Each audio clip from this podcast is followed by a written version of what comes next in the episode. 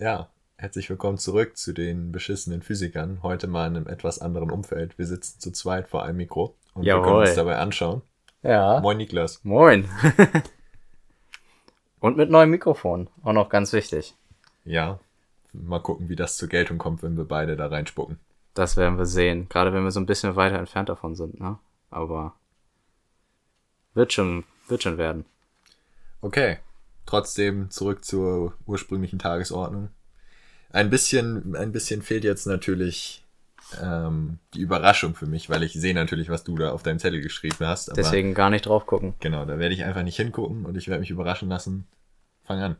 Genau, also du hast schon gesehen, ich habe mir als Thema für heute äh, Satire-Bands und Satire-Musik rausgesucht. Ja, also, ich weiß nicht, kennst du irgendwelche Satire-Bands oder so? Ist dir das irgendwie so ein Begriff? Oder Ja klar, irgendwie die Wise Guys oder so. die Wise Guys? Sind die Satire? Die sind Satire. Ja, Wise Guys. Axis of Awesome. Ja. Ja, es ist also diese Satire und Parodie ist ja sowieso schwieriges äh, Thema, was was alles Satire, was zu Parodie gehört. Das ist ein sehr weitlaufendes Feld. Gerade der ursprüngliche Begriff von Parodie ist ja eigentlich etwas ähnliches wie Covern. Also nicht direkt Covern, aber aber Parodien und Covern sind sehr sehr eng miteinander verknüpft eigentlich so von der Thematik her. Nickelback als Parodie auf die gesamte Rockmusik. Das könnte man auch meinen, aber das ist ist nicht Teil deines Themas. Du redest jetzt nicht anderthalb Stunden über Nickelback. nee, Gott sei Dank nicht. Also Oh, schade, ich wollte schon gehen. er war schon durch die Tür. Er war schon durch die Tür. Ja, nee, also vor, vor, so, keine Ahnung, 15, ne, 15 Jahre übertreiben, ja. Aber vor so acht Jahren oder so, da hätte ich, da hätte ich dir ja noch echt viel über Nickelback erzählt, weil damals habe ich die total gefeiert. Aber das ist, das ist lange her. Ähm, Zeiten ändern sich. die Zeiten ändern sich. Nee, ich äh, rede äh, über, über Parodiebands beziehungsweise Satirebands, aber ich wollte eigentlich erstmal so ein bisschen den, den Begriff erläutern und die kurze Geschichte, weil Parodie reicht unglaublich weit zurück. Also Parodie, der Begriff selber reicht bis ins äh, alte Griechenland zurück. Ähm, und der, die, die ehemalige Definition von Parodie, sag ich mal, oder das, was man unter dem Begriff Parodie früher verstanden hat, ist nicht unbedingt mit dem zu gleichzusetzen, welches wir heutzutage als Verständnis haben. Also wenn du an Parodie denkst, zum Beispiel, wenn ich jetzt sage, äh, Parodie eines Filmes oder so, was für eine Filmparodie fällt dir als allererstes ein? Boah, Spaceballs. Spaceballs, gute Sache, so Mel Brooks, ne, einige von den Filmen oder die etwas älteren, äh, älteren sag ich, die etwas jüngeren hier un unter uns Hörern vielleicht oder so, die kennen dann bestimmt auch Scary Movie oder so, ne, also das ist ja auch, Das kenne ich auch. ach was, Aber es ist mir schon klar, dass Platon diese Antwort nicht gegeben hätte. ja gut, ich meine, da lagen auch so ein paar tausend Jahre dazwischen, aber, ähm, selbst hätte er, selbst hätte Platon natürlich, ähm, beziehungsweise, ich weiß gar nicht, ob Platon jetzt direkt was mit dem Parodiebegriff zu tun hatte, ähm, War Platon nicht die eigentliche Parodie? Auf, auf den Philosophen an sich? Ich dachte immer, das wäre Diogenes gewesen, der äh, quasi obdachlose Penner und Streitmacher oder so. Keine Ahnung, das ist so das, was ich mal gehört habe. Da gab es mehrere im alten Griechenland von. Das mag wohl sein, also Platon, Aristoteles, ja, alle da. Alle auch irgendwie voneinander haben sie doch gelernt, ne? ja, Aristoteles war der, der auf dem Stadtplatz für Stress gesorgt hat.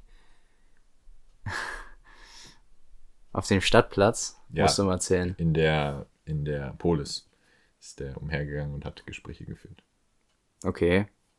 Oder verwechsel ich ihn jetzt gerade mit Platon? Einer von beiden war's. Das weiß ich nicht, das kann ich dir nicht sagen. Ich, ich habe immer nur.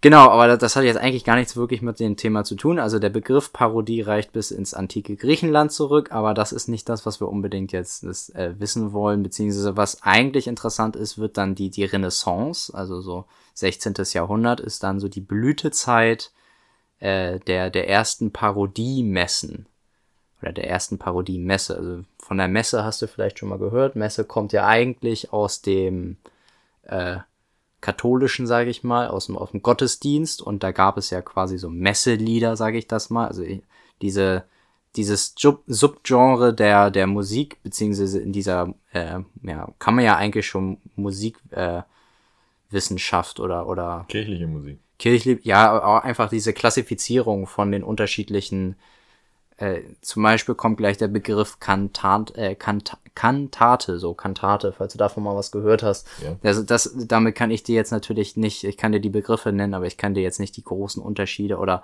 die Klassifizierung des Ganzen, die die ausschlaggebenden äh, Werte geben, warum das jetzt so und so bestimmt wird und warum das jetzt so und so heißt. Also es kommt von, von einem, also Messe, Parodiemesse kann man sich eigentlich vorstellen, das sind einfach nur Texte, die aus den heiligen, heiligen Schriften der Kirche quasi genommen wurden und musikalisch irgendwie als Komposition äh, zusammengesetzt wurden. Und eine Parodiemesse war dann äh, eben nicht einfach eine Parodie, also eine Parodie im Sinne von, dass man heutzutage könnte man eher so covern sagen, also man kann das nehmen, diese, diese Verse, die da drin sind, und man kann es theoretisch auch komplett einfach so darstellen, wie es ursprünglich gemeint wurde, oder halt verschiedene Stimmen parodieren. Also da kann ich dir jetzt keine guten Beispiele zu nennen. Das ist einfach, ja, finde ich persönlich jetzt auch gar nicht so wichtig. Also man muss sich vorstellen, dass der Parodiebegriff am Anfang eher so eine Art Imitationsgedanke war. Und nicht unbedingt verarschen. Kirche verarschen war damals, glaube ich, nicht so in. Nee, das war damals nicht so in. Das ist heute immer noch an einigen Kreisen sehr verpönt. Also, aber damals natürlich, da hast du recht, da gab es bestimmt gut, gut Theater, wenn das kam. Nee, also deswegen, ähm, früher so Renaissance, 16. Jahrhundert, einer der bekanntesten Vertreter war so Giovanni Pierluigi da Palestrina, falls ich das jetzt so richtig ausgesprochen habe. Der hat irgendwie angeblich so um die 50 Stück oder so dazu geschrieben. Das war so im, im 16. Jahrhundert, so 1500, äh, also erste Hälfte des 15. Jahrhunderts, äh, 16. Jahrhunderts meine ich, also 1500 bis 1550. Ähm, ein, ein Verbot gab es dann ab dem äh, ab 15, äh, 1562. Aber in Italien war das eigentlich nur so ein bisschen streng bef äh, wirklich befolgt und gerade so Deutschland hat das eigentlich hauptsächlich ignoriert. Da wurde munter weiter parodiert. In Deutschland wurde munter äh, weiter parodiert. Ich meine, die Deutschen sind ja auch weltbekannt für ihren Humor. Ja. Gerade da, wo es noch kein Humor war. Damals, wo es noch nicht mal direkt ein Humor war. Aber wir dürfen trotzdem, Johann Sebastian Bach war doch ein Deutscher, oder? Ja. Also dürfen wir eigentlich auch einem Deutschen quasi so ein bisschen zu Dank verpflichtet sein, weil gerade durch Bach wurde dieser Parodiebegriff ein bisschen weitergeführt und in die etwa oder in die in die Richtung gezwängt oder gedrungen, in die äh, wir jetzt heutzutage das Ganze einordnen würden. Also er hat dann die zuerst das Ganze weitergeführt als ernsthafte, mit ernsthaften Absichten diese Parodien oder diese Messeverse zu, zu schreiben im Barock und hat dann äh, später aber auch humor, äh, humorvolle Absichten zur Geltung kommen lassen und dann mit der Bauernkantante 1742 äh, hat er dann tatsächlich auch quasi so eine Art Grundstein, sage ich mal, äh, gelegt für den heutigen Parodiebegriff. Also ich sage jetzt mal Grundstein, also das kann ich jetzt alles nicht so super verifizieren. Ich bin kein kein Literaturwissenschaftler beziehungsweise Musikwissen oder Humorist. Oder Humorist. Also gerade so was Humor angeht, ist bei mir immer sehr streitbar. Ich meine, bei wem ist es nicht, aber bei mir ist es meistens besonders. Ähm, genau, aber, aber dementsprechend so, wir dürfen und dem Bach in der Hinsicht, also einem Namensvetter von dir, dürfen wir tatsächlich die, äh, diese, den heutigen Parodiebegriff äh, dankbar sein für. Und ja, also. Dann war wenigstens ein Bach lustig. Wenigstens ein Bach war lustig, ja. Früher war der, früher hat der Bach große Symphonien geschrieben und äh, große, ernsthafte sowie humorvolle Parodien von sich gebracht. Und heutzutage sitzt ein Bach mit einem Hamann einfach nur vor so einem Mikro und macht irgendeinen Podcast. So wie alle anderen. Ganz schöner Absturz. Ein ganz schöner Absturz, ja. Sorry, Johann Sebastian, das geht auf mich. Ja, ich habe eigentlich keinen, keinen berühmten großen Namensvettern. Der einzige Namensvetter, der so ungefähr rankommt vom Namen her, war ein Fritz Harmann, also nicht Hamann, aber Harmann. Äh, und das war bekannt als die Bestie oder der Vampir von Hannover, also einer der bekanntesten deutschen Serienmörder. Also. Ich glaube, du schweifst ab. das mag wohl sein. Äh, genau, kommen wir wieder zurück. Abgeschwiffen sind wir jetzt genug. Ähm, auch Mozart, den wohl einige oder ich denke mal die meisten so kennen werden, äh, haben auch die Werke, äh, hat, hat auch Werke parodiert. Besonders witzig finde ich, dass, dass Mozart tatsächlich richtig äh, andere Komponisten verarscht hat. Er hat nämlich quasi seiner Meinung nach äh, inkompetente Komponisten, deren Komposition genommen und die dann parodiert. Dope. Das ist, das ist dope. Ja, ähm, ich glaube, Mozart hatte auch, falls du das mal irgendwie gehört, das Arschloch, ne? Irgendwo singt, leck mich doch am Arsch, du Arschloch. Irgendwie, na, oder so nicht direkt, aber irgendwie leck mich doch am Arsch. Ich glaube, das war leck mich doch am Arsch. So etwas äh, kam aus, aus Mozarts Feder. Ähm, auch im 20. Jahrhundert gab es dann auch wieder ernsthaftere Parodien, ähm, aber so wirklich durchgesetzt hat sich das Ganze nicht. Die Frage ist auch, inwieweit das dann eine wirklich getreue Weiterführung des ursprünglichen Parodiebegriffs mit diesen äh, Parodiemessen gewesen ist. Aber Endergebnis, wie wir ja heute sehen, unter Parodie versteht man nun mal etwas ganz anderes. Alles andere als ernst in meisten Fällen meist wird ja Satire, meist ist ja Parodie, also zumindest für mich persönlich würde ich eher sagen, Parodie ist so der Begriff für, für das Absurde, also so Richtung Scary Movie, wo du, wo es eigentlich nur noch darum geht, das irgendwie absolut ins Lächerliche zu ziehen, während so Satire noch so den ernsteren und vielleicht etwas, äh, ja, äh, etwas, etwas fieseres, äh, nicht, nicht unbedingt fieser, sondern etwas anspricht, äh, was sich vielleicht dahinter so quasi so ein bisschen eine Maske offenlegen will. Satire hat meistens politische oder soziale Themen. Genau, also das hat, das hat etwas, ein, ein Niveau hinter dem Ganzen, sag ich mal. Während Parodie so. Es gibt auch Parodien mit Niveau, du hattest Scary Movie bereits angesprochen. genau, Scary Movie bekannt als die äh, niveauvollste Parodie schlechthin. Ähm, sagen wir es mal so, ich glaube, der erste, also den ersten Scary Movie mochte ich ja sogar noch so halbwegs. Was geht eigentlich ab? Was geht ab? Wie sie dann da aus dem, äh, aus dem Aquarium saufen, ne? Ja, großartig. Als Bong quasi das gemacht haben. Nee, der erste, der erste Scary Movie war eigentlich noch ganz gut. Ähm, aber die danach waren echt verdammt schlecht. Aber viel ich glaub, schlimmer. Das zählt auch nicht in das Genre von Parodiefilm, sondern einfach in das Genre von Trashfilm. Er ja. parodiert ja jetzt auch nicht explizit irgendwie einen Film, sondern er sucht sich halt einfach Horrorfilm-typische Elemente zusammen und schneidet daraus das schlechtmöglichste Ergebnis zusammen. Ja, das stimmt. Also ich meine, wenn du dir die, die Scary Movie-Filme anguckst, der allererste Film ist schon eigentlich eine sehr krasse Parodie von Ich weiß, was du letzten Sommer getan hast. Also die, die komplette Handlung und auch einige oder einige Schlüsselszenen in dem Film sind komplett nach äh, Ich weiß, was du letzten Sommer getan hast, empfunden, nachempfunden, nach dem ersten Teil. Ähm, aber was ich jetzt dachte, ist, wenn du dir mal überlegst, äh, kennst du äh, Disaster Movie und Superhero Movie und Leider, diese ja. ganzen und, und diese Ghost Movie und sowas, das ist dann nochmal, also wenn, wenn du sagst, so Scary Movie, die, die Nachfolger von Scary Movie waren schon so auf, auf dem untersten Niveau, da musst du erstmal für diese noch ein, neue, ein neues Stockwerk äh, graben, quasi. Also das war, das war wirklich schlecht. Also so etwas ich glaube, ich habe selten so wenig gelacht an einem Abend. Ja, also ich meine, auch beim allerersten Scary Movie kann man jetzt nicht so oft lachen. Doch. Ja, meinst du? Schon. Müssen wir mal, dann müssen wir mal wieder gucken. Also ich weiß nicht. Also ich erinnere mich immer noch an die Spermafontäne an der Decke geklebt. Oh Gott. Oh Gott. Du nimmst mein Thema vorweg. in, zumindest in Details. Ja, ich sehe schon, du hast hier irgendwie so ein Buch. Also geht's über irgendwelche Bücher? Da werden wir später noch zu kommen. Ja. es kommt ein Buch nach dem anderen. Äh, jetzt sind wir wieder mit Scary Movie komplett abget abgetaucht in ein ganz anderes Thema. Wir kommen wieder zurück zu unserer Geschichte der Parodien.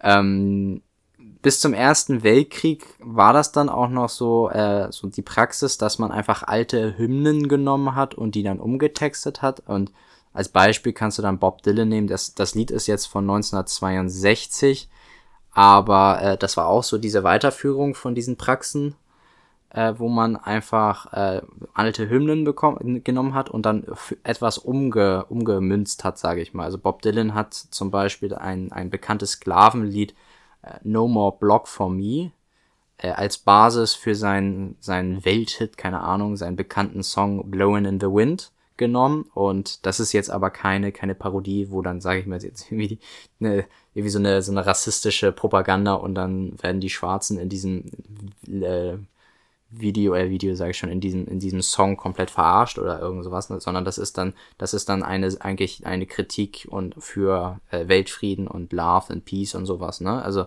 das, das gilt aber auch irgendwo im Entfernten noch zu diesem Parodiebereich, weil es, weil Parodie selber halt eigentlich nur etwas heißt, etwas zu nehmen und komplett irgendwie, ja, zu verändern, umzudeuten. umzudeuten. Also, ja, es muss schon irgendwas mit was Absurden zu tun haben, aber absurd ist halt so eine schwierige Sache. Wenn du absurd, Absurdität ist ja auch gemessen an der Erwartungshaltung. Ne? Also es gibt Dinge, die sind gar nicht so absurd, aber wenn du eigentlich was ganz anderes erwartest und dann kommt etwas, was, ne, dann, dann ist das ja auch in einer gewissen Art und Weise absurd. Das ist ja auch die Definition eines Witzes, das Umschwingen der, der Erwartungshaltung. Ist das die Definition? Das ist auf jeden Fall eine weithin gängige Interpretation von Witzen. Genau. Dass eine Pointe so funktioniert, dass sie eine Erwartungshaltung umdichtet. Genau. Das ist, also sagen wir es mal so, also ob das jetzt die, die Definition für einen Witz ist, aber mit einem Witz kann man, also man kann einen Witz damit sehr gut beschreiben, sage ich mal. Ähm, genau, aber jetzt so die, die populären äh, Parodien, beziehungsweise das populäre Bewusstsein für ähm, diese Art von Parodien, wie, wie wir sie heute kennen, wurde so in den 1940ern durch zum Beispiel Spike and the City Slinger, äh, Slickers äh, gefestigt, indem sie halt populäre Songs genommen haben und die dann mit wilden Soundeffekten einfach quasi parodiert haben. Es gab auch dann das erste Musical, das war dann Jamaika hieß das, das hat dann diese Calypso-Music oder Musik, das ist so eine Musikrichtung, die aus der Karibik und Trinidad Tobago und diesen ganzen Richtungen entstanden ist. Und mit der Zeit sind natürlich auch viele Parodiebands und Künstler so äh, an die Öffentlichkeit getreten, beziehungsweise so in, in, in das, in die, ins Auge der Öffentlichkeit gerückt worden, unter anderem Weird Al Yankovic, hast du bestimmt schon mal von gehört. Das kann gut sein, ja. Sehr bekannt. Dann natürlich Richard Cheese and Lounge Against the Machine. Falls du davon jemals was gehört hast, ich zum Beispiel nicht. Aber mein kleiner Favorit jetzt hier unter anderem ist Max Sabbath. Äh, Max Sabbath hört sich schon ähnlich an, ist äh, eine, eine Parodieband auf Black Sabbath, also die bekannte Metal-Band, die man vielleicht so mal gehört hat. Und die existiert seit 2014, also noch relativ jung, und die hat den sogenannten Drive-Through Metal gegründet, als Parodie auf den True Metal unter anderem. Also, weil Metal, falls die Leute sich jetzt nicht so mit Metal auskennen oder so, Metal hat ja so viele verschiedene Sub, äh, Subgenres und die sind da sehr verfeindet, sage ich mal, teilweise auch untereinander. Viele Leute nehmen das unnormal ernst. Genau, das ist das Problem. Es nehmen viele Leute unnormal ernst. Ähm, genau, und dementsprechend haben sie den Drive-Thru-Metal, ne? Drive-Thru von McDonalds. Da kommt der ganze Name auch her. Max Sabbath, das ist dann quasi die Mischung aus was passiert, wenn McDonald's auf Black Sabbath trifft, weil äh, sie haben halt Coversongs von Black Sabbath, ändern nur die Texte um, also zum Beispiel machen sie aus ähm, Iron Man Frying Pan und aus Never Say Die, Never Say Died. Und das Beste ist, da du dir mal Bilder angucken, äh, die treten immer im McDonalds-Kostüm auf. Und alles ist im, im McDonalds Fantasyland. Ja, das musst du dir mal angucken. Wenn du, wenn du Max Sabbath ein, äh, auf Google eingibst oder so, dann siehst du schön, wie so ein komischer Typ in McDonalds Clownsverkleidung auf der Bühne steht und singt. Das ist absolut, absolut angsteinflößend. ja, das dachte ich auch. Also alle Leute, die so, es gibt ja tatsächlich auch eine, eine Krankheit, äh, nicht eine Krankheit, eine, eine Phobie, die sich auf Clowns das ist, das ist ja verrückt.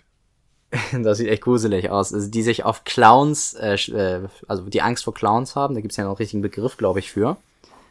Und äh, ja, also für all diese Leute, äh, guckt euch das bitte nicht an. Das ist sehr verstörend. Aber Ozzy Osbourne, also der, der Sänger von Black Sabbath, de, dem gefällt's offensichtlich so wie wir das hier sehen. Aus seiner Sicht würde ich das auch feiern. Also ich finde das, ich finde das mega cool. Also wenn ich eine Band hätte und die, äh, also meine Band würde parodiert werden und dann kommen da Leute in McDonalds-Kostümen an, wäre schon mega witzig. Okay, gründe mal eine Band. aber nur damit sie parodiert werden kann. Aber eigentlich gibt's doch unsere A Cappella-Band schon. Ja, das ist aber eine Parodie an sich. Das ist schon eine Parodie an sich, das stimmt. Das ist das Problem. Und die hat den gleichen Namen wie diesen Podcast. Also, so richtig kreativ sind wir eigentlich auch nicht, ne? Also, in der Hinsicht. Ähm, nee, aber genau, auch gleichzeitig kritisieren sie aber auch äh, den, äh, den Fastfood an sich und die. Äh, ich ich habe da auch noch eine witzige Geschichte zu, aber die. Äh, der, also die haben auch eine eigene Rolle. Also der, der Sänger von, von äh, Max Sabbath, der ist, sagt selber, dass er in einem Paralleluniversum im verzauberten Wald, wo äh, Burger auf den Ästen wachsen, äh, geboren wurde und erst dann durch das äh, Zeit Raumzeitkontinuum hier zu uns nach äh, auf die Erde gekommen und dachte sich, ich gründe eine Drive-Thru Metal Band. Äh, genau. Vielleicht ist das ja da so quasi so das Volks der das ist ein Volkslied, also so wenn du hier irgendwie diese ganzen Volkslieder in Deutschland da in, in, im Schwarzwald und so diese Heimatfilme hast, vielleicht ist es dann da einfach so dass die alle immer bei McDonalds chillen und die ganze Zeit irgendwelche McDonalds-Lieder singen. Äh, genau. Aber so, ich habe jetzt noch so eine Band nochmal rausgeholt, weil das ist eigentlich der ganze Grund, warum ich überhaupt auf dieses Thema gekommen bin. Wo ich sehe, ich bin bei 22 Minuten, das ist ja, das ist alles noch in Ordnung. Ich, ich, ich, mir wurde immer gesagt, ich rede zu lang, deswegen muss ich das ein bisschen straffen. Äh, aber ich komme jetzt noch mal zu meiner meiner Lieblingsband. Da habe ich vorhin auch, während ich so recherchiert habe, ein bisschen die Lieder gehört noch mal. Also meine, meine Lieblingsband, was was so diese Parodie-Dinge angehen. Und ich dachte, du redest jetzt über Queen. Das wäre mir neu, dass die eine Parodieband sind. ja, Queen ist die größte Parodieband der Welt, weil die Parodie ist, dass keiner verstanden hat, dass sie eine Parodieband sind. Ich glaube, so Meta waren die damals nicht. ich ich glaube, so Meta kann man auch gar nicht sein in der Hinsicht. Ähm, nee, es geht um die Band Nanowar of Steel. Also das ist, ich kenne von denen halt ein Lied und dadurch bin ich irgendwie auf die Idee gekommen mit diesen Satire-Bands. Ähm, und zwar wurden die schon 2003 gegründet, damals noch als Nanowar, als Anspielung auf Manowar. In Italien wurden die gegründet. Manowar kennst du vielleicht. Mhm. Sehr bekannt, so aus den 80ern und noch so aus, diesen, aus dieser Zeit. Und äh, nachdem dann aber die Band Rhapsody sich in Rhapsody of Fire umbenennen musste, weil sie einen Rechtsstreit verloren hatten, hat sich auch die Band Nanowar von Nanowar in Nanowar of Steel umbenannt. also bei denen ist wirklich so Parodie in jeglicher Hinsicht gesch groß geschrieben, weil äh, die Cover, äh, die Titel, eigentlich alles parodiert irgendwie etwas. Und es wirkt auch eigentlich, es ist fast auch egal, was es ist. Es ist hauptsächlich tatsächlich der True Metal, der äh, parodiert wird. Weil das ist genau das, was du eben sagtest. True Metal, das ist so diese Band Manowar zum Beispiel, die so als groß, ganz großer Vertreter des sogenannten True Metals gilt. Und der True Metal sagt so, ich bin der wahre Metal. So sollte der Metal gespielt werden und nicht anders. Alle anderen Subgenres sind eigentlich weniger wert. Also das ist so ein bisschen der Rassismus in der Metal Community. Das sind quasi die Nazis in der, in der Metal, äh, Metal Community, sage ich mal. So ein bisschen. Also wir sind was Besseres als die anderen. Ähm, da ist er schon wieder still und grinst einfach nur. Ich glaube, ich glaube, das wäre eher so die Master Race der Metal Community, weil oder, bestimmt oder so. nicht alle Anhänger des True Metals tatsächlich rassistisch gegenüber anderen Subgenres sind. So viel Diversifizierung muss hier sein. Ja, das ist aber auch die Frage, wie viele Nazis waren denn äh, direkt Rassisten oder haben einfach nur mitgemacht und einfach Leute umgebracht? Uff. Uff. ich glaube, ja, lassen wir das sein. Wir lassen es sein, das funktioniert nicht. Also, ja, du kannst mal, meinst du mit Master Race, also Master Race of PC Gaming zum Beispiel, also dieses, wir ja, sind die einzig. Vereinzelt, vereinzelt für Überlegenheiten Anhänger dieses Genres mag ja absolut sein und dass die auch gegen andere Genres schießen und, und haten und weiß ich nicht. Genre-Genozid begehen, wie auch immer. Genre-Genozid. Aber darüber hinaus, weiß ich nicht. Ich habe immer das Gefühl, dass in der Metal-Community zumindest größtenteils irgendwie die Leute ganz harmonisch miteinander umgehen, auch wenn es die Musik nicht immer ist. Ja, das, das mag wohl sein. Ähm, also eigentlich geht's auch tatsächlich hauptsächlich um die Bandmitglieder. Also diese Bandmitglieder von Manowar, die selber haben immer so gesagt, wir sind der True Metal, wir sind die Wichtigen, wir zeigen das. Das sind dann die Rassisten der Metal-Community. Genau, das sind also die Manowar, also deswegen Manowar wird auch in der Metal-Community gerade äh, in, unter, in anderen Genres so, im Allgemeinen in der äh, Metal-Community anscheinend sehr stark äh, abgelehnt, sage ich mal so, weil sie halt sich so immer darstellen, also wir sind hier die Wichtigen, wir sind, machen das Beste aus allem. Ähm, ja, und deswegen haben sie sich gedacht, dann parodieren wir hauptsächlich natürlich Manowar, allein durch den Namen schon, Nanowar. Aber sie haben halt dann natürlich auch wirklich äh, jegliche anderen Parodien. Also zum Beispiel von Iron Maiden das Lied The Number of a Beast, kennst du bestimmt, haben sie in Number of a Bitch umgeändert und haben dann naja. Unflätige Texte geschrieben. Und unflätige Texte geschrieben. Äh, dann das Lied, was ich auch persönlich am, am besten finde von denen ist äh, Weil Halleluja. Äh, da singen sie eigentlich so über Ikea, so über Odin und, und über die, die ähm, generell im Metal-Bereich wird ja gerne über, äh, über nordische Mythologie und über diese ganzen äh, Edda-Schreib Schreiben, Schreiben, Schreibweisen, keine Ahnung, diese Edda-Dichtung heißt das, also aus diese äh, alt-isländische äh, Mythologie über, über Odin und Thor und wer auch immer, also davon habt ihr ja bestimmt schon gehört. Ähm, und das haben sie quasi genommen und haben, mischen auch gerne verschiedene Genres und haben in dem Fall halt Gospelchor genommen und das mit Metal beziehungsweise Power Metal vermischt und singen dann halt währenddessen einerseits über diesen ganzen äh, nordischen Mythologiekram, aber gleichzeitig auch über Ikea. So wie sehr sie doch Ikea lieben und was Ikea doch alles Schönes kann und sowas. So ein bisschen in die Richtung wie das. Äh, dann haben sie auch, das hatte ich dann gehört, äh, sie singen, also sie singen die Melodie von The Good, The Bad and The Ugly von Ennio Morricone. Kennst du vielleicht dieses ich hoffe, das hm. kommt so halbwegs rüber. Bitte sing nicht weiter. Aber so, also, also sagen wir es mal so, für die Parodieband wäre das, glaube ich, jetzt Gold gewesen, weil genauso in der Art machen sie es. Also sie, sie singen das nicht mehr irgendwie ordentlich nach, sondern genauso lächerlich wie ich. Ähm, was mir auch noch aufgefallen ist, sie hatten ähm, so einen Telefon-Einwahlsound. Also wenn du dich so überlegst, äh, früher, wenn man so dü, dü, dü, dü, dü, also beim Modem oder sowas, mhm. wenn man sich da eingewählt hat, das haben sie auch in ihren Songs untergebracht und sie haben auch teilweise Albumtitel verballhornt. Die haben mittlerweile sechs Alben rausgebracht und die von 2014 heißt A Night at the Opera. Und zwar A Night mit K, also ein, ein Ritter, Knight. ein Knight, also ein Ritter in der Oper. Und das ist eigentlich natürlich eine Parodie auf A Night at the Opera. Also von Queen, eine Nacht in der Oper. Parodieband parodiert, Alter. Die parodiert richtig hart, du.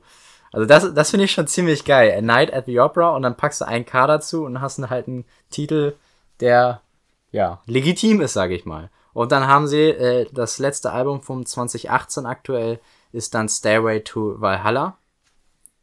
Du siehst, was sie da getan haben. Ne? Für alle, die es jetzt nicht sehen, äh, Stairway to Heaven von Led Zeppelin. Ähm, genau, und so als allerletzten kleinen, kleinen Fun-Fact quasi äh, habe ich noch was gelesen, habe ich auch durch Zufall nur gefunden, als ich das so mit Parodie-Bands rausgehört habe. Ähm, Nordwand beziehungsweise Freiwild, die kennst du ja bestimmt und kennen ja viele. Ja, leider. Leider, genau. Also Freiwild ist immer, ja, nicht umsonst, sagen wir mal, sehr stark umstritten in der Musikszene und im Allgemeinen so, in der, in der Popkultur in Deutschland. Und Nordwand, das ist so eine kleine, kleine, verhältnismäßig kleine Punk-Rock-Band aus Ostberlin, die sich dem antifaschistischen Punkrock verschrieben haben, also schön gegen rechts natürlich sind. So wie quasi jeder Punkrock funktioniert. Ja, also ich meine, gerade, also eigentlich ja, also Punkrock würde man ja meinen, ist hauptsächlich äh, linksliberal. Punk ist ein linkes Genre. Das ja, Ist, das ist aus der Politik quasi geboren. Genau, aber das Ding ist, sie meinen, dass sich halt viele rechte Bands doch sehr stark dem Punkrock bedienen. Also in ihren Elementen. So der, der, der, der Das rechte dann Deutschrock. Rechtsrock. Genau, dieser Rechtsrock, aber der bedient sich viel mit dem Punkrock und deswegen äh, sind sie halt gegen äh, den, den, den Rechtsrock, sage ich mal natürlich, so als antifaschistischer Punkrock. Und die wurden jetzt, oder wurden verklagt, ist schon ein bisschen her, die wurden verklagt, weil sie Tourflyer von der Band Freiwild parodiert haben. Und dann, ja, ich weiß jetzt nicht, was genau da rausgekommen ist. Die haben sich dann, ich wollte das jetzt nicht weiter groß noch äh, weiter recherchieren. Das ist, ich finde es nur sehr witzig, weil die danach auch dann so gemacht haben, wir lasten unsere Meinung, Meinungsfreiheit und haben natürlich das frei mit einem Punkt, wie bei Freiwild gemacht, nicht äh, verjagen. Ich weiß es gar nicht mehr, was sie da geschrieben haben. Und haben dann irgendwie so ein, ein Bild gemacht, wo sie dann Freiwild verarscht, also die Freiwild-Figuren, die man dann manchmal irgendwie so sieht, alle dann schön am Kacken da auf dem, auf dem, auf dem Flyer waren. Also war, war sehr witzig. Also das so als kleiner, let, ne, äh, netter, schöner Ein, äh, Einschub so, ne? Also letzte Woche habe ich ja Ostberlin so krass gehatet, aber hier seht ihr, dass Ostberlin auch gute Seiten an sich hat. Antifaschistischen Punkrock. Genau. also Leute, checkt alle bitte Nordwand ab und lasst mal Freiwild in Ruhe sein. Das ist, das ist nicht so geil. Wunderbar, das war ja ein regelrecht politisches Statement. Ja, ich finde, also ich meine, gegen rechts zu sein ist jetzt eigentlich nicht so das krasse politische Statement, das sollte eigentlich jeder sein, aber. Da gebe ich dir recht, ja. Aber, Leute, bitte, bitte gegen rechts, ne? Also. Ähm, ja. Du bist dran. Ich, ich, ich habe eigentlich alles gesagt und Du wolltest nur einen schönen moralischen Abschluss finden. ich wollte noch einen schönen moralischen Abschluss finden. Tatsächlich ist mir das eigentlich gerade eben erst eingefallen, dass das doch sehr moralisch werden kann. Ich, ich wollte einfach nur sagen, dass Freiwild verklagt wurde und das fand ich, äh, Freiwild die Nordwand verklagt hat. So, das fand ich irgendwie sehr witzig. Ja, äh, ich habe eine Frage für dich. Was Ja. findest du obszön? Obszön. Ja. Das ist erstmal schon ein komisches Wort, das finde ich an sich schon gut, aber Äh, was ist Obszönität für dich? Was ist im Jahr 2020 überhaupt noch obszön? was ist noch im Jahr 2020 noch obszön? Naja, wenn du nackt auf die Straße läufst. Also so komplett nackt über die Straße läufst und irgendwelche Leute anfasst oder so. Das ist Obszönität, das ist eine sexuelle Komponente. Ja, kann doch sein. Also ich meine, obszön wird einfach, viele Leute finden auch Dinge, die gerade, also gerade so die sehr konservativen finden Dinge äh, obszön, die dann irgendwie, ja, halt äh, Sex von gleichgeschlechtlichen Paaren oder sowas. Das finden doch, also finden dann ultra konservati- konservative Leute dann doch irgendwie, wenn sie das im Fernsehen sehen, haben sie sie dann gerade so früher doch öfters mal beim Fernsehsender angerufen. Wie können sie das denn tun? Das hätten die dann als Option gefunden. Also ich glaube, Obszönität hat schon irgendwas mit äh, Sexualität oder Ausleben von Sexualität in einer gewissen Art und Weise zu tun. Auf jeden Fall sehe ich auch so. Was meinst du, wann, wann sperrt uns Spotify den Account? Was, was dürfte ich da und was dürfte ich da nicht sagen? Hast du hier so einige Sachen vorbereitet? Ich, ich hätte was? eine, Text, eine Textstelle, von Ja. der ich nicht weiß. Ich lese sie dir Also vor, ich- zur Not schneidest du sie später raus. So, und das ist nur so, Äh, also ich, ich, ja, ich kann sie rausschneiden. Also ich denke mal, dass das dass sowieso keinen Menschen interessieren wird. Wir können ja auch hört sich niemand an, möchtest du damit sagen, das ist eine Beleidigung. Nein, nein, nein, es tut mir leid, liebe Hörer. Ihr hört ja alle super zu. Ich meine, wir haben mittlerweile über 600 Aufrufe bei unseren 13 Episoden. Also, Danke. ja, vielen, vielen Dank. Wir haben die erste Episode hat jetzt über 100 Aufrufe. Wissen, wir kennen gar nicht mal so viele Leute. Also ich nicht. Einfach immer nur auf Refresh gedrückt. Gib es zu. Ja, immer unten selber draufdrücken, weil das ist halt das Problem, wenn wir das uns in unserem, unserem eigenen Account anhören, dann zählt das auch als Aufnahme. Naja, als, als Wiedergabe so. Okay. Also wir können übrigens das auch auf ähm, hier auf Anchor dann als äh, expli explicit angeben, ne? Das kannst du gerne tun. Ich glaub, das wird muss ich, absolut glaub- notwendig Ich sein. glaube, das wird notwendig sein. Dann hau mal raus. Ich habe, also, wie gesagt, ohne Kontext und wir, wir stellen das gleich noch in den Kontext. Das Einzige, was ich vorweg sagen möchte, ist, dass es doch irgendwie mittlerweile als Weltliteratur anerkannt ist. Und äh, um auch ein wenig jetzt meine Person nicht ins falsche Licht zu rücken, das, das war mir so ein. Ich bin aus Versehen über dieses Buch gestolpert und fand es dann lustig und hab's gelesen. Okay. Ja. Schöne Geschichte. Jetzt hock dich rittlings auf diese Kirchenratte. Simone zog ihren Rock aus. Sie setzte sich auf den Bauch des Märtyrers, den Arsch dicht an seinen weichen Schwanz. Der Engländer fuhr fort, unter dem Körper des Opfers hervorzusprechen. Jetzt würge ihm die Kehle, das Röhrchen gleich hinter dem Adamsapfel. Dann ein kräftiger, nach und nach stärkerer Druck. Simone würgte ihn. Ein Beben durchzuckte den unbeweglich gemachten Körper und die Rute richtete sich auf. Ich nahm sie in meine Hände und führte sie in das Fleisch von Simone ein. Sie würgte ihm weiter die Kehle.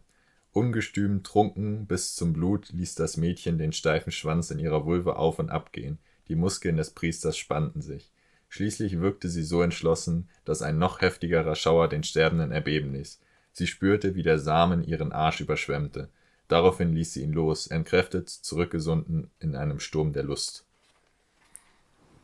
Ähm, okay. Ja, das dachte ich auch. Kann, kannst du mir mal erklären, was da genau passiert ist? Also irgendwie.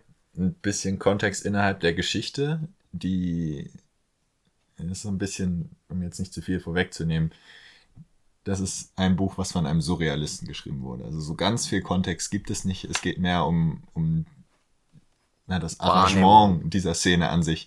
Jedenfalls sind ein den beiden Mädchen fremder Engländer, diese zwei Mädchen, in einer Kirche und treffen dort einen Priester zur Beichte und entscheiden dann kurzerhand, dass sie ihn zu Tode vögeln wollen. Und genau das tun sie in dieser Szene. Ähm, ja, ja, also gut, wir werden das auf jeden Fall auf äh, explizit umstellen müssen. Ähm, danke dafür, aber nee, alles gut. Ähm, ja, was, was soll das ich dazu sagen? Kontext. Ja, das, das braucht Kontext. Und ich werde jetzt versuchen, dir ein wenig Kontext zu geben. Es geht nämlich um, ich möchte eigentlich nicht unbedingt nur über dieses Buch reden ähm, oder über diese Stelle, sondern über den Autor an sich. Und das war Georges Bataille.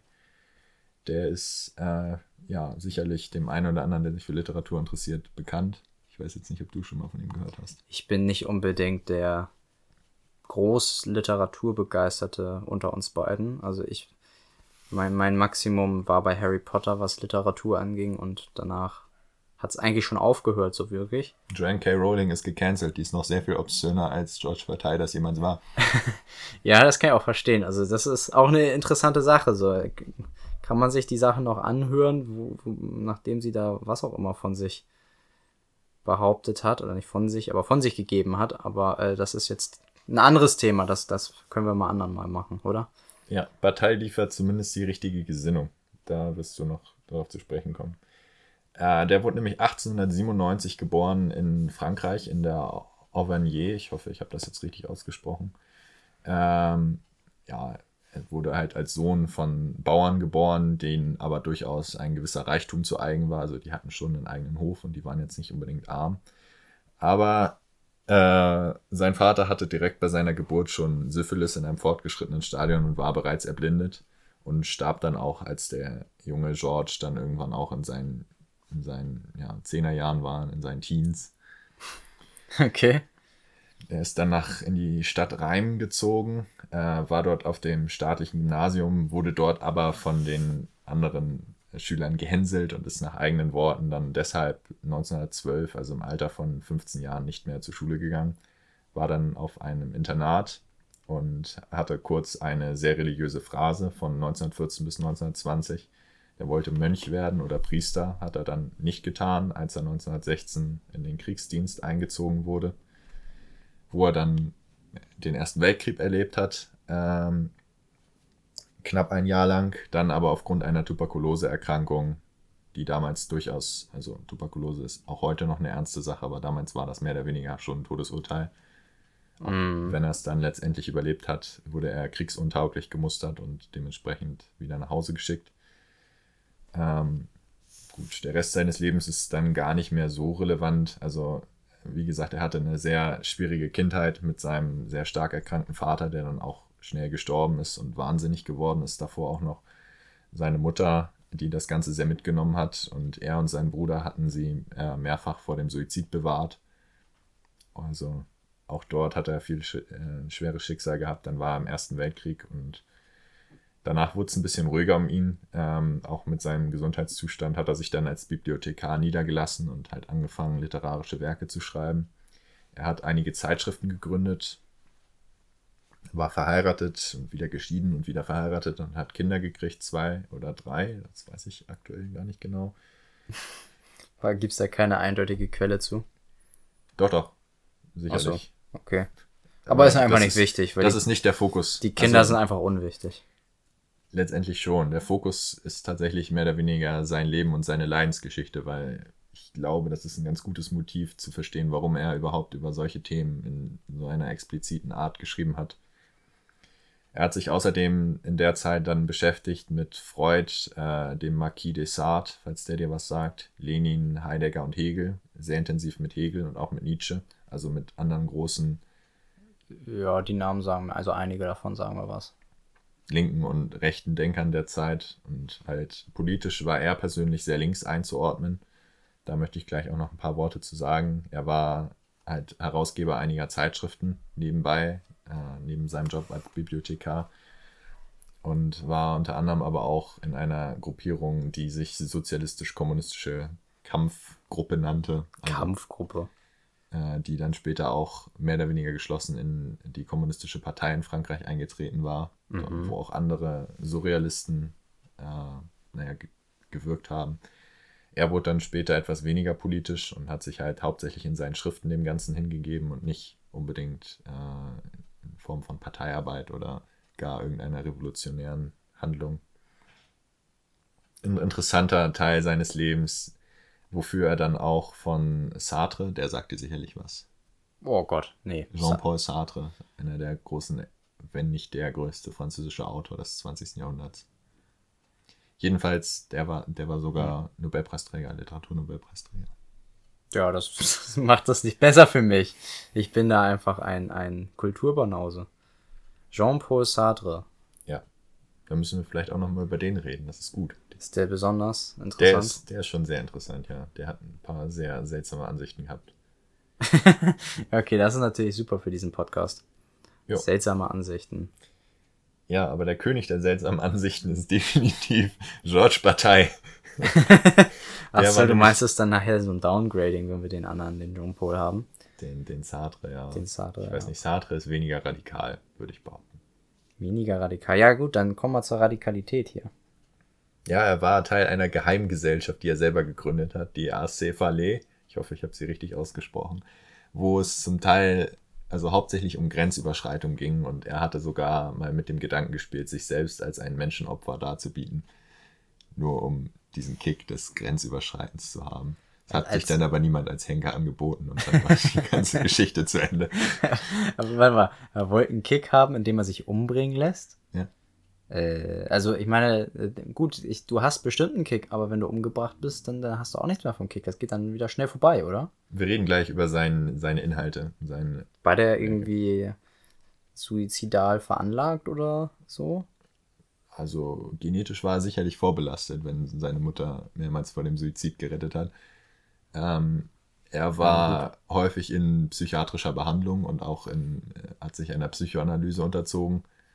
Aber letztendlich äh, wäre es mir jetzt nicht bewusst, dass er irgendeine schwerwiegende psychologische Störung hatte. Okay. Er war halt ein Kind seiner Zeit mit sehr viel, mit einem sehr schweren Schicksal. Ein, ein Kind so. der verlorenen Generation.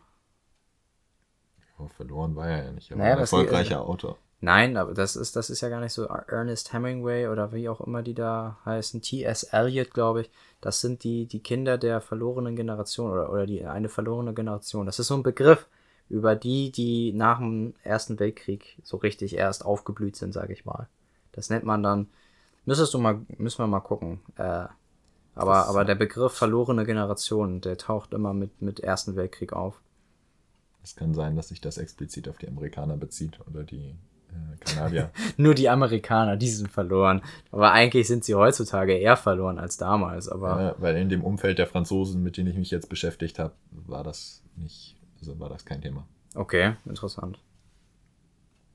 Ja, er hat dann später auch noch äh, Lungentuberkulose gekriegt in seinen, in seinen 60er Jahren und ist dann auch 1962 im Alter von immerhin 65 Jahren, was schon recht beachtlich ist, wenn man bedenkt, dass er schon so früh mit Tuberkulose Probleme hatte. Denn auch letztendlich an seiner Erkrankung gestorben. Ja, das ist schon ein ganz schön bewegendes Leben gewesen. Eine ganze Menge hat er erlebt und das, obwohl er eigentlich einen relativ biederen Beruf hatte. Ich meine, er war letztendlich Bibliothekar. Klar, war eine Zeit lang mal Soldat, er war Teil von einem Geheimbund, er war. Also schon bewegliches Leben, oder? Auf jeden Fall. Ich glaube, wenn ich, wenn ich das alles durchmachen würde, würde ich mich auch in eine Bibliothek setzen und Bücher sortieren. Und dich als Menschenopfer preisgeben wollen. Ja. ja. Ja, was, was war er eigentlich? Er hat als Autor ja Texte geschrieben, und zwar verschiedenster Form. Also, was du eben gerade gehört hast, ist Teil eines Romans, äh, Die Geschichte des Auges. Und davon hat er noch mehrere geschrieben, die halt gebündelt in einigen seiner Hauptwerke so zu finden sind. Aber er hat auch äh, Gedichte geschrieben und Prosatexte, ähm, philosophische Texte, theoretische Texte. Und auch wenn er sich immer so ein bisschen dem Philosophiebegriff entzieht, äh, war er letztendlich ein Denker. Ein Der Denker. halt alles so ein bisschen getan hat. Ja, du meinst, du meinst, also, ja, ein Denker, ich glaube, das ist der gute Begriff, ne?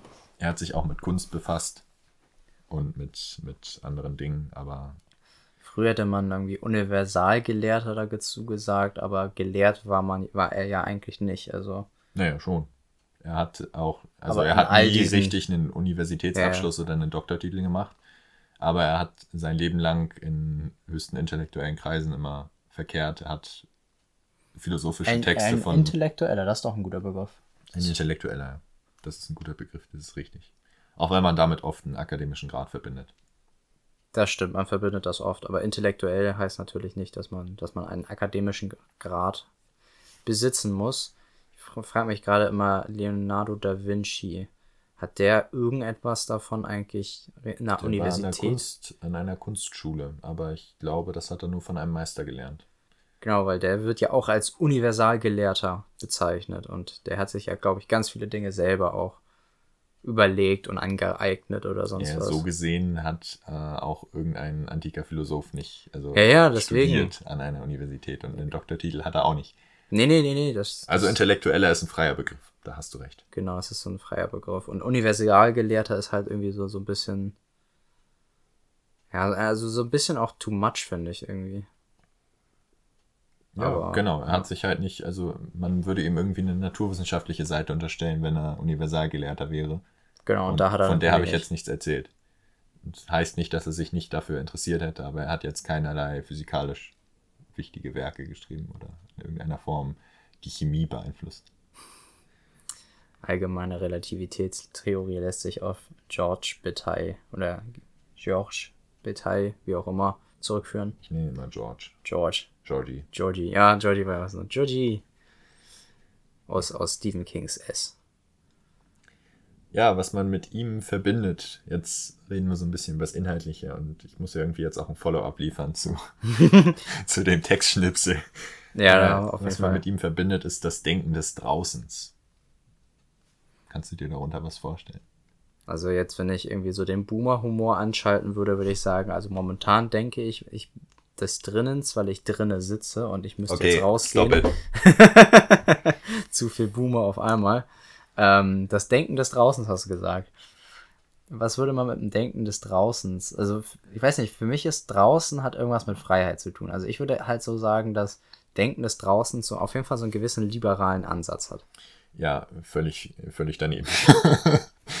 Sehr gut. Es geht ums Fremde, ums Unbekannte und ums Radikale, mit dem man sich sonst nicht so beschäftigen. Das war nicht Teil deines Inneren. Also draußen quasi außerhalb deiner Bubble, sage ich mal. draußen eher außerhalb deiner, deiner Erfahrung. Deiner Komfortzone, deiner Bubble. Heutzutage würde man dazu Internetbubble sagen. So, so gesehen schon, ja. Und er hat, hat relativ fix festgestellt, dass es da normale Strategien zu gibt, mit Fremden oder auch etwas Gefährlichem oder Radikalem Neuen umzugehen. Das sind natürlich klassischerweise Ablehnung und Bekämpfung Mhm.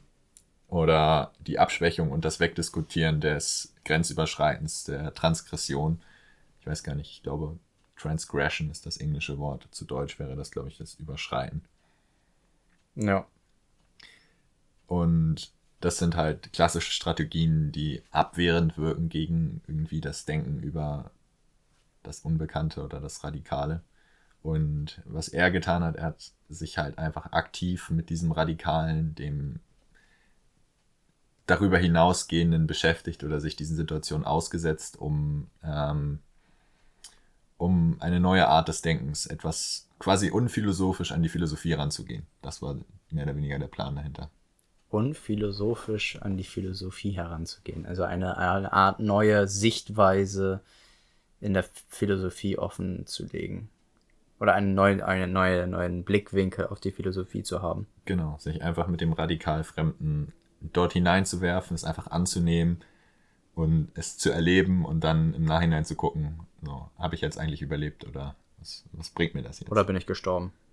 Wie gesagt, das war ja bei ihm auch nicht ganz, nicht ganz klar. Also, wenn man, ist nicht ganz klar. Wenn man sich sein Gesamtwerk anguckt, dann ist das irgendwie auch sehr vielschichtig und er war halt stets um ein möglichst vollständiges Weltbild äh, bemüht und in einer der Quellen, die ich gelesen habe, stand auch der Satz drin, ja, man würde mit Partei niemals fertig werden. Und deswegen möchte ich das da jetzt auch gar nicht anfangen. Weil wir nie fertig werden. Sonst werden wir nicht fertig, ja. Das wäre der unendliche Podcast hier. Ich habe noch andere Dinge zu tun. ich glaube, unsere Hörer auch. Das glaube ich auch, ja. Ja, und so spannend ist Partei dann auch nicht um einen unendlichen Podcast zu machen oder überhaupt einen Podcast zu machen? Weil dann sind wir jetzt zu spät dran. Nee, um einen unendlichen Podcast. Also den Rest meines Lebens möchte ich mich nicht Partei widmen. Nee, da gibt es ja dann noch Jean-Paul Sartre. Sartre, so, Jean-Paul Sartre. Ähm, unter anderem, ja. Ja, wie gesagt, er war um ein möglichst vollständiges Weltbild bemüht und alle Facetten davon werden wir jetzt einfach nicht beleuchten können. Und das ist auch ein komplexes Unterfangen, wie gesagt. Aber man kann ihn so ja, versuchen zu greifen mit einem Satz, Ja sagen zum Leben bis in den Tod. Das, und was das eigentlich für ihn bedeutet hätte, wenn man ihm so diesen Satz tatsächlich unterstellt hätte, äh, das wollen wir uns jetzt mal ein bisschen genauer angucken an, an einem seiner Hauptwerke, nämlich dem obszönen Werk. Das obszöne Werk ist so eine quasi Geschichtensammlung. Das liegt da hinten auf dem Sofa. Das da hast du mitgebracht. Vorhin, genau, da habe ich vorhin draus vorgelesen. Ähm, besteht aus einer Sammlung von Kurzgeschichten und Kurzromanen. Also die Geschichte der Madame Edwarda oder auch die Geschichte vom Auge sind längere Geschichten. Die sind auch irgendwie 60 Seiten, 70 Seiten lang, quasi Romanlänge, wenn man hm. sich bei Billigromanen bedient. Aber dann gibt es auch kürzere Geschichten, die nur ein paar Seiten fassen. Und es geht halt offensichtlich um das Obszöne, und in dem vereint er so seine zwei Hauptthematiken, die er immer wieder aufgegriffen hat, auf denen er auch eine Ökonomie aufgebaut hat und auf denen er auch irgendwie ein Menschenbild erstellt hat. Nämlich aus der Grenzerfahrung, die ich vorhin schon angesprochen hatte, das Überschreiten hin zum Fremden. Äh, das Überschreiten auch in Konflikt mit dem Tabu oder der Kultur als Geber eines Tabus und ähm, das andere Thema, was er immer wieder anspricht, ist der Überfluss oder die Verschwendung. Und die taucht auch in diesem Buch auf die obszönste Art und Weise, wie du es vorhin bereits erleben durftest, auf. ja, das stimmt, das stimmt. Das war eine sehr, sehr obszöne, leicht verstörende Textstelle. Der Rest ist nicht besser. Das ist äh, tatsächlich. Du hast noch das Entspannteste rausgeholt, oder wie? Du so ist es auch nicht. Das ist, das ist schon auf, es ist so eine, eine exemplarische Stelle, würde ich sagen. Okay, es, gibt, es, gibt, schlimmere Stellen, es gibt auch weniger schlimme Stellen. Okay, aber wenn, wenn wir jetzt so sagen, du hast so eine Skala und hier so links, sage ich mal, sind so die, die ganz einfachen, sehr schön zu verarbeitenden Textstellen, sage ich mal. Und rechts ist dann wirklich das, das härteste, obszönste, was du dir irgendwie in diesem Werk da durchlesen musst. Hast du das komplett durchgelesen eigentlich? Ich habe das komplett gelesen. Oh, je, je, ich bereue Respekt. keine Seite davon. Das, Respekt. Also wie gesagt, du mit deinen, deinen äh, komischen Werken immer, mit deinem Bircheronomicon und jetzt mit dem obszönen Werk. Ähm, genau, also wenn wir links quasi so das ganz leichte zu verdauen. Mir eine 0 bis 10 Skala geben? Genau, so eine 0 bis 10. Und was war das jetzt, was du mir da gegeben hast, von dem, was du so gelesen hast? Eine 8. Eine 8. Also quasi ist es schon, schon so, äh, so, so. Ich meine, der Priester ist ja noch zu, der ist ja noch zusammenhängend, so. Ja. in anderen Textstellen schneiden sie ihm dann unter anderem noch das Auge raus und tun sich das in diverse Körperöffnungen und so. Da geht Ach, es, das geht noch weiter, das Ganze geht noch. Die Geschichte ist noch nicht am Ende, nur weil die gute Frau da einmal, na egal. nur einmal. Ähm, es geht um Verschwendung. Ja, um Verschwendung. Genau. Und das hast du auch in dieser, in dieser Szene irgendwie mehr oder weniger mitgekriegt. Was wird denn da eigentlich verschwendet? Da wird vieles verschwendet. Da verschwendet sich das Leben von diesem Priester. Das, wird das Sperma wird verschwendet. Es geht immer um Körperflüssigkeiten. Unironisch auf der Rückseite dieses Buches, auf der Coverseite, äh, geht es hier. Ich lese vor. Die obsessionelle Besudelung steht für eine Kategorie, der auch der Philosoph, Ökonom und Anthropologe Partei verpflichtet ist, die Verschwendung. Und es geht halt relativ oft um die Besudelung mit Körperflüssigkeiten, auch mit ganz anderen Körperflüssigkeiten. Und das ist etwas, was halt metaphorisch für diese Verschwendung steht. Eine Beobachtung, die dem Ganzen zugrunde liegt, ist, dass in einer kapitalistischen Gesellschaft oder in der Gesellschaft des 20. Jahrhunderts und auch heutzutage alles das Gegenteil, also dein ganzes Leben ist ausgerichtet auf Akkumulation, auf das Gegenteil von Verschwendung. Du sammelst Dinge an, du sammelst Wissen an, Du stehst morgens auf, um Leistung anzusammeln den Tag über. Aber ist gerade der Kapitalismus und der damit zusammenhängende Konsum eigentlich genau wieder das Gegenteil von Ansammlung, sondern genau das soll ja wieder die Verschwendung im Menschen hervorrufen. Ich meine, dass du so viel Geld ausgibst und all deine Ressourcen, das ist doch auch alles Aber massive Verschwendung. Gut, Partei würde das so interpretieren, dass er sagt, Geld ist hier nur das Mittel zum Zweck, um uns Dinge anzueignen oder Erfahrungen anzueignen oder Konsum anzueignen. Das ja. ist klar, ich ja, habe jetzt das Wort im Mund verdreht, ich weiß. Ja, ja, ja, ja, ja, ja, das ist, das ist aber irgendwie so, das kannst du ja sehen, wie du willst, weil einerseits sagst du, ja gut, wenn ich Geld ausgebe, dann kriege ich ja wieder das für. So.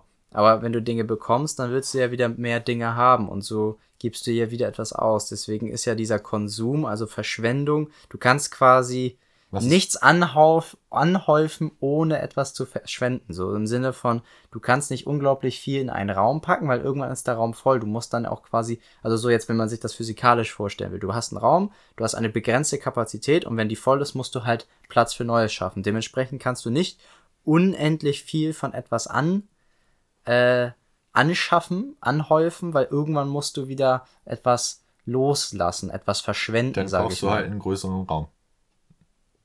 Ja, aber das geht ja physikalisch gar nicht. Ja, doch. Ja, wenn du jetzt dein Hirn nimmst oder so und du willst Wissen aneignen, du kannst ja nicht unendlich viel Wissen aneignen. Dein ja, Hirn nimmt doch nicht unendlich viel Wissen auf. Aber in menschlichen Kategorien so gesehen schon. Lebenslanges Lernen wäre so ein Stichwort. Ja, das gut. Ist, das ist ein Thema, was aktuell mal. Aber dann verschwendest du ja auch irgendwie deine Gedanken an gewisse Dinge. Ja, wie gesagt, das ist je nachdem, wie du es rumdeutest. Klar, kannst du irgendwie das auch als verschwendete Zeit sehen, wenn du Playstation spielst. Oder du siehst es halt als angehäufte Zeit auf einem. Genau, aber das kann ja so jeder selber entscheiden, was für ihn Verschwendung und nicht Verschwendung ist. Genau, und für Herrn Bataille war Verschwendung halt Verschwendung im Sexualakt. Und nur, nur in diesem Sexualakt und in der absoluten Obszönität und dem Tabu überschreiten währenddessen kann ein Mensch überhaupt ehrlich verschwinden und seine Energie quasi freilassen und sich von diesem, ja, diesem kapitalistischen Akkum Akkumulationsprinzip freimachen. Also er äh, will einfach nur, dass wir auf die obszönste Art und Weise miteinander Sex haben. Das ist nicht seine Botschaft. Nee. Nee, das ist mehr, das ist mehr nur so eine Metapher dafür. Ach, das ist, also es ist, also ist, äh, es ist nicht eine direkte Botschaft. Du meinst, Sex ist nur die Metapher für eine Möglichkeit, diesem ganzen System zu entfliehen. Genau, er postuliert oder er hat ökonomische Werke geschrieben, die sich mit Verschwendungsökonomie beschäftigt haben. Bei ihm, häufig geht es um Ressourcenknappheit in der klassischen Ökonomie, im Sinne von, hey, wir haben nur so und so viele Bäume wir können jetzt daraus nur 500 Blätter Papier machen. Mhm. Wir haben eine Ressourcenknappheit. Bei ihm ist es andersrum. Es gibt einen Überfluss an Ressourcen. Die Sonne schickt in jedem Moment so viele Ressourcen auf die Erde, dass sie unendlich nicht zu verwerten wären. Und genauso ist es mit dem menschlichen Geist oder mit dem menschlichen Sexualtrieb. Davon gibt es so viel, dass der gar nicht zu verwerten ist. Also geht es um Verschwendung. Es geht mhm. um, um das Ablassen von Energie wie gesagt, es gibt auch Gründe, warum der Herr jetzt zum Beispiel im, im Kontext der Finanzkrise 2008 nicht als klassischer Ökonom diskutiert wurde, aber er hat da so einen alternativen Ansatz gegeben. Sehr interessant, sehr interessant. Ja. Ich möchte aber nochmal auf einen etwas verstörenden äh, Umstand zurück, wie er überhaupt auf diese, ja, diese, diese Metapher obszöner Sex überhaupt kam. Mhm. Er wurde, ihm wurde nämlich von einem Psychiater irgendwann mal ein Foto gegeben und ich weiß nicht, ob dir tausend Schnitte etwas sagen. Nee. Das ist eine Folter- und Hinrichtungsmethode in China. Gott. Und da geht es darum. Wohl doch, kann sein, dass ich mal von gehört habe, aber ja. Da geht es immer- darum, dem Opfer halt möglichst viele Schnitte zuzufügen, bevor es stirbt. Und das Ui, möglichst das qualvoll zu machen. Und eklig. wenn man die 1000 erreicht, dann ist das halt ein gutes Zeichen. Dann hat man das Opfer gut gefoltert. Also, du musst dir mal vorstellen, 1000 Mal mit einem Messer geschnitten zu werden, bis du dann irgendwie verblutet oder gestorben bist. Das ist eine Höllenqual. Und sein Psychiater hat ihm halt mit diesem Foto kon konfrontiert und ihm das gegeben von so einem Mann, der Tausend Schnitte. genau 1000 Schritte erleiden muss. Oh Gott. Und dieses Foto findet man auch auf dem äh, Wikipedia-Artikel zu, zu Bataille. Jedenfalls, ähm, Hast du dir das angesehen? ja, Oh Gott. Verstörend. ja. es gibt Schlimmeres im Internet, aber es gibt auch weniger Schlimmes. Also da ist es schon ein bisschen eklig. Schlimmer geht immer. Ne? Jedenfalls, äh, wie würdest du mit so einem Foto umgehen, wenn dir das jemand gibt? Äh, erstmal fragen, warum? Wa- Was, was willst du von Und mir? so in, in fuck? langer, Frist, du gibst es ihm wahrscheinlich zurück. Ja, das sowieso. Er hat es sich in sein Arbeitszimmer gehängt. Ah, ja. Und So, so ein ist- Mensch also. Genau, und das ist, das ist auch Teil von diesem Ja-Sagen zum Leben bis in den Tod. Er selber spricht von diesem Foto als, als ein besonderes lebensveränderndes Ereignis für ihn. Er hat dort drauf auf diesem Foto nämlich erkannt, in dem Gesichtsausdruck dieses leidenden Mannes, Schrecken, klar, äh, Tod und Gewalt, aber auch äh, Ekstase und Sexualität ohne Tabus. Er hat, hat in diesem Gesichtsausdruck halt gesehen, dass klar in dem Moment er un ein Mhm. unheimliches Leid erfährt, aber auch darüber hinaus eine gewisse Ekstase lebt. Und genau das hat er dann quasi in dieses Buch umgewandelt, diesen Gedanken. Was für ein merkwürdiger Typ. Jo. Also, ja, also wenn du, wenn du dir so ein Bild eines zu Tode gequälten Menschen anguckst und dann. Ich meine, ich kann es verstehen, wenn du dir jetzt Menschen beim, beim Kommen oder so, den Gesichtsausdruck, nur, nur den Gesichtsausdruck vorstellst, äh, dann könnte das schon schmerzhaft empfunden werden. Also wenn, wenn ich, wenn Und man genau andersrum, wenn du eine sterbende Person siehst, dann oder eine Person, die unheimliches Leid gerade erfährt, körperliches Leid, dann wirkt sie auch so, als, als würde sie irgendeine Ekstase durchleben. Genau, das ist, das, ja, das ist ein interessanter Gedanke. Und ähm, sein Gedanke war halt komisch. einfach, wir gehen, wir gehen Sexualität immer von der falschen Seite an. Wir schieben das in eine, ja, auch durch unsere christliche Kultur geprägt, in einen, klar in eine Tabuzone. Man redet nicht sehr offen über Sexualität oder zumindest nur bis zu einem gewissen Punkt, auch in unserer säkularen Welt mittlerweile, aber man redet halt, es ist immer noch ein Tabuthema und das wird es auch laut ihm immer bleiben. Aber es wird in diese heilige Ecke gestellt. Es geht um Fortpflanzung und es geht irgendwie darum, das Leben zu erhalten und so. Das ist etwas Wunderbares, etwas Schönes und etwas Weiches. Und er sagt einfach, ja, und das ist was absolut Grauenhaftes und Schreckliches und das ist auch gut so, weil wir dort mit den schlimmsten Tabus umgehen und über diese Tabus hinausgehen und dabei halt diese Transgression, diese Grenzerfahrung erleben können. Und dann hat er dieses ja, wie gesagt, ich persönlich habe meine Meinung schon abgegeben zu dazu. Für mich ist es ein surre surrealistisches Werk, was irgendwie eine Art Metapher bildet oder darstellt. Aber ähm, es wird auch viel darüber gestritten, ob es nicht einfach nur ein absurdes pornografisches Werk ist, dieses Buch. Und wo du jetzt die Szene vorhin gehört hast, äh, die ist schon, klar, die ist sehr explizit.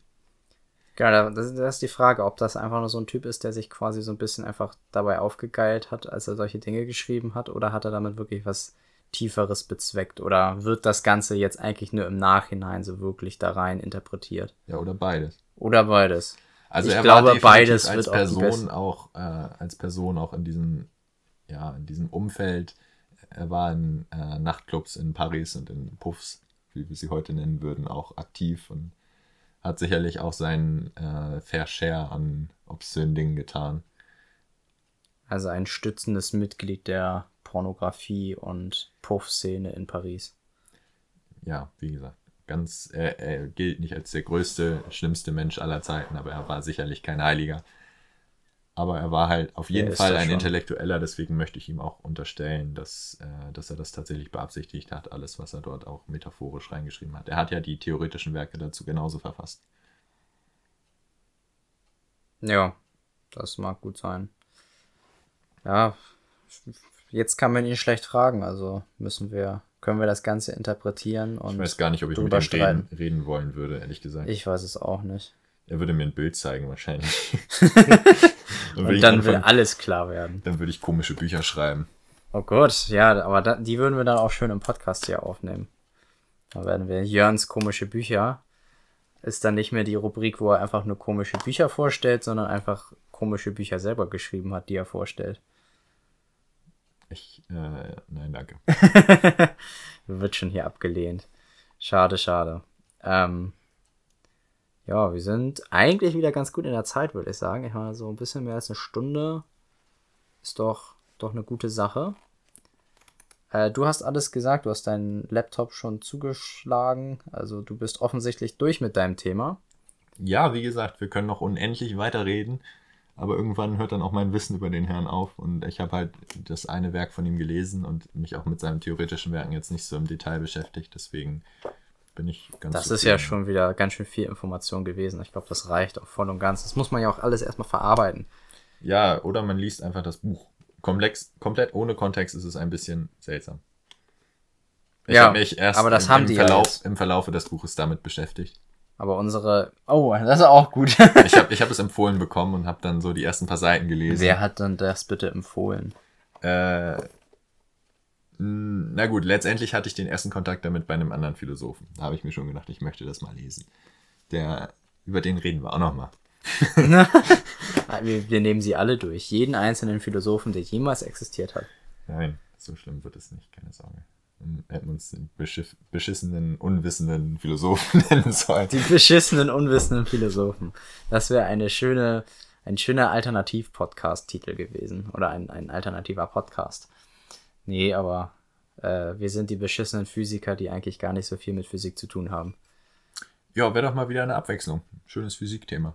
Man kann auch mal irgendwann wieder ein Physikthema machen. Da müssen wir aber erstmal gucken. Also ich meine, also. Ich, ich, nächste Woche rede ich über den Sachs-Wolfe-Effekt. Das ist ein komischer Effekt. ja, Wirklich. Der ist ein bisschen weird. Das, das kannst du mir gleich kurz erklären, aber das müssen jetzt unsere Zuhörer nicht mehr hören. Äh, genau, wir sind eigentlich so am Schluss angekommen. Wir haben unsere Themen abgehakt. Äh, ich habe meine, meine politische Botschaft schon an den Mann gebracht oder an die, an, die, an die Mann und an die Frau gebracht. An die, an die Zuhörer gebracht, sagen wir es mal so. Ähm, Zuhörenden. Zuhörer Danke. innen. Zu, Die, du musst die. Pause machen. Du musst aber die Pause machen. Du musst Zuhörer innen machen. Dann ist allen klar, dass wir auch alle Leute mit einbeziehen. Und äh, genau, also politische Botschaft, bitte kein Freiwild, hört lieber Nordwand und Rock gegen rechts. Und ja, was hattest du für, hast du noch eine politische oder, oder gesellschaftliche Botschaft? Ja, ähm, passt euch, ja, passt auf euch auf. Passt auf euch auf. Das ist eine sehr schöne Sache. Ähm, ich finde, damit, damit hören wir eigentlich auf. Also ich sag dann äh, Tschüss und bis zum nächsten Mal und passt auf euch auf.